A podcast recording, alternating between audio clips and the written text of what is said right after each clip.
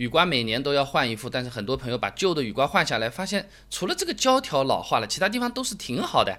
哎，能不能只换胶条啊？这其实是可以的。今天跟大家分享怎么换啊？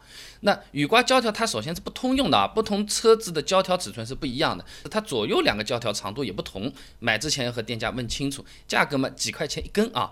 虽然现在大部分呢都是无骨雨刷，但有些朋友是有骨的，两个我都做一遍啊。那先换无骨的雨刮，朗逸的雨刮呢是直插式接口，按住开关往上抽就可以取下雨刮了。那最好用毛巾包住雨刷，哎支撑住，然后再放回去，这避免这个胶条换的时候啊啊碰到或者砸坏前面的前挡风玻璃啊。拆下这个雨刮，用手一掰呢就能拿掉左右两边的那个小卡扣。接下来呢取中间的那个大卡扣，呃胶条中间呢是。两片钢片夹住的，拿钳子把钢片往中间压一下，就可以产生一定的形变，才能把它取下来。夹的时候记得用毛巾包住雨刮，避免损伤钢片上面的油漆啊。那么大卡扣拿掉之后呢，就换新胶条，要注意左右雨刮胶条有些车是长度不一样的，那不要拿错。那雨刮两端的卡口呢是向上翘的一个斜面，这个是雨刮的导流设计。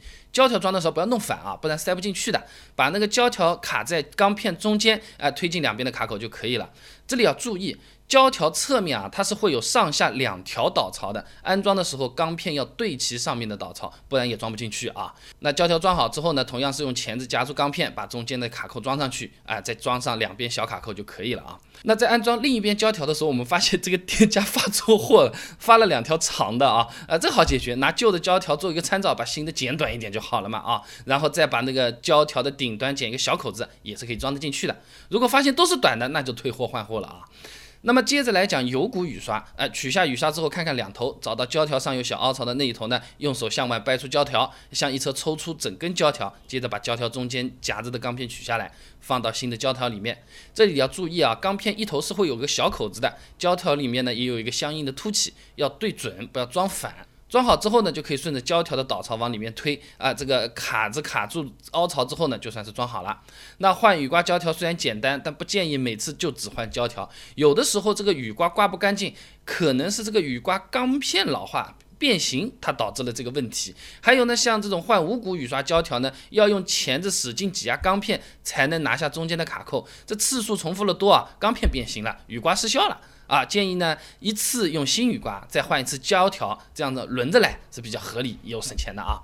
那其实除了换雨刮胶条呢，车上很多东西自己动手都是搞得定的，省钱先不说了，省时间不用去 4S 店排队，非常舒服的。你比如说这个车钥匙用的时间太久没有电了，去 4S 店两两个小时的路程啊，排队再排个一个小时，然后再花呃七八十块钱换颗电池，楼下便利店买个电池几块钱，两分钟就搞定了。啊，车子开了久了，大灯不亮了，人家说你这个灯要换了或者怎么样，换个灯泡和家里换个灯泡没相差多少，无非你没看过这个视频，我。这个视频做好了，你看起来肯定是没问题的，新手专用，一看就明白，一步步都有。